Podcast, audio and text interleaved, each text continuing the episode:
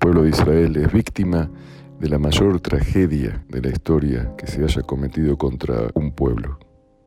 Fuimos víctimas de la Shoah, de un intento de exterminio casi exitoso. Y nuestra misión como pueblo es mantener el recuerdo, pero no mantener el recuerdo para hacernos las víctimas y utilizar la victimización como un elemento político, sino mantener el recuerdo para que el mundo y todos nosotros tengamos bien en cuenta hasta dónde puede llegar el ser humano, la sociedad, cuando pierde los valores del respeto, de la nobleza, de la tolerancia y de la diversidad. Pero también tenemos otro objetivo.